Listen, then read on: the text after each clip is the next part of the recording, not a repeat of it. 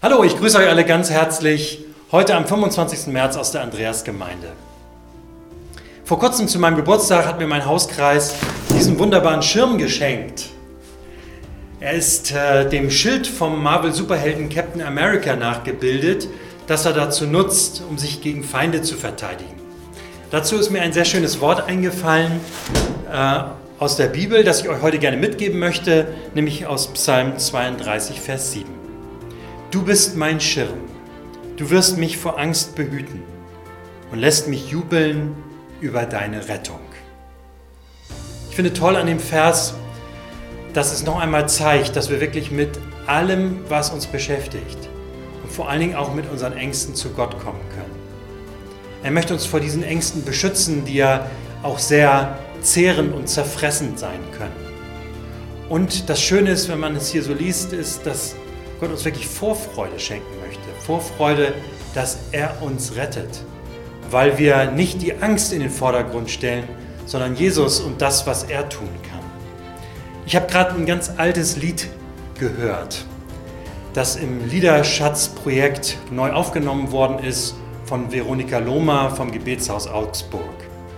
Es stammt von einem Studenten, der ein Liebeslied geschrieben hat. Und ein anderer Student, ein Freund von ihm, Johann Frank hat es mitgenommen in seine Heimatstadt. Dort tobte gerade der furchtbare 30-jährige Krieg.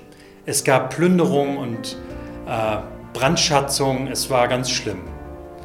Und dieses Lied hat ihm immer wieder froh gemacht. Das hat ihm ein bisschen ja, durch den Tag geholfen. Und dann hat er irgendwann gedacht, ich möchte gerne das zu einem besonderen Liebeslied machen, nämlich zu einem Liebeslied für Jesus. Ich möchte euch mal diese alten Worte lesen.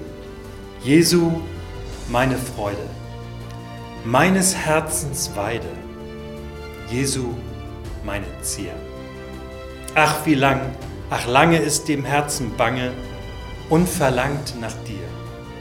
Gottes Lamm, mein Bräutigam, außer dir soll mir auf Erden nichts sonst liebers werden.